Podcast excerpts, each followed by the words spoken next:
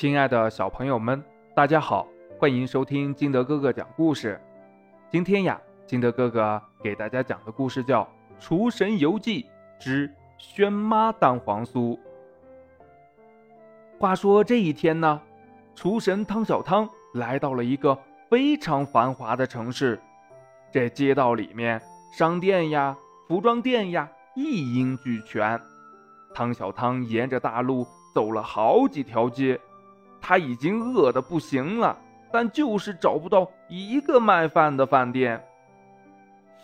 哎，太奇怪了，为什么就没有一个饭店呢？您说这怪不怪呀？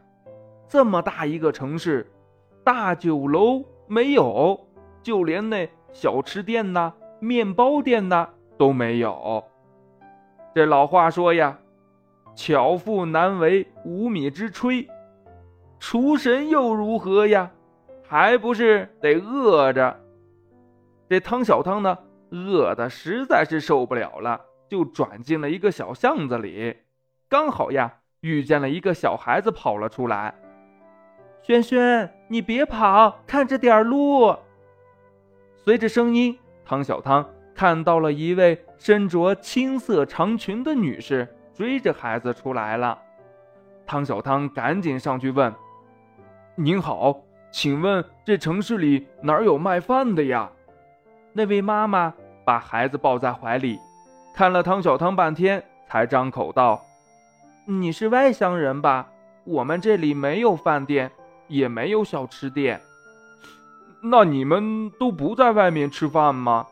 万一在外面回不了家，呃，怎么吃饭呢？”妈妈，我饿了。这轩轩呀，努着嘴跟妈妈说：“孩子，咱们回家。”这妈妈呀，抱着孩子刚要转身回去，汤小汤连忙叫住他：“那个姐姐，能给我一口吃的吗？我已经饿一天了，实在是找不到吃饭的地方。呃，要不我买你家一点饭吧？买就不必了，跟我来吧。”汤小汤跟着这位妈妈进了家，随便吃了一点汤面。汤小汤问起为何这城市里没有饭店，那位妈妈呀给汤小汤解释了一遍。以前呢，城市里边的大酒楼呀、小饭店呀、蛋糕店呀、面包店呀都是有的。后来呀，新国王继位以后，他就特别的爱吃美食。皇宫里的御膳吃腻了，他就开始从民间找厨师去做美食。又吃遍了，吃腻了以后，就开始逼着厨师们做新菜。做不出来怎么办呢？哎，挨板子呀！这样下来呀，没几年就再也没有一个人愿意当厨师了。不光是当厨师呀，但凡是跟吃挂上钩的。就没有人愿意干，全都躲得远远的。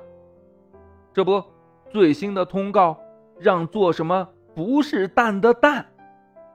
有几个外乡的厨师刚好到了这城市，被这国王抓去了，做不出来，也都挨了板子。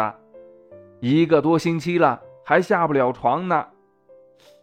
不是蛋的蛋，汤小涛问：“蛋黄酥，他们做过吗？”什么酥？蛋黄酥，蛋黄酥，蛋黄酥是什么呀？嗯，这样吧，我给您做出来，您尝尝吧。汤小汤吃饱了以后呀，这精神头明显的高多了。你也是厨师？轩妈惊讶的看着汤小汤。嗯，是的，呃，这个是我需要的食材，麻烦您呀，帮我买一下吧。说着。汤小汤给轩轩妈写了一张纸条，很快呢，这轩轩妈呀就把这汤小汤需要的食材备齐了。汤小汤在厨房里边忙活了起来，不一会儿呀，圆圆的焦黄的点心就被端了出来。这个就是蛋黄酥，看着还挺像鸡蛋的嘛。你掰开看看。这轩妈呀，掰开了一看。这里边竟然还有蛋黄，而且呀，还能拉丝呢。这这是蛋黄吗？说着呀，萱萱妈吃了一口，这绿豆冰沙味儿的细腻绵密，味道呀太棒了，就连这爱挑食的萱萱都吃了好几个呢。这是怎么做出来的呀？能教教我吗？萱萱妈期待的看着汤小汤。嗯，当然可以啦。首先呀，就说这酥皮，我用的是安佳黄油起酥，比传统的猪油更健康，嗯，奶香味呀也更足。其次呢，这里边加入了日式雪媚娘，Q 弹拉丝，比麻薯更加的清口，还不粘牙呢。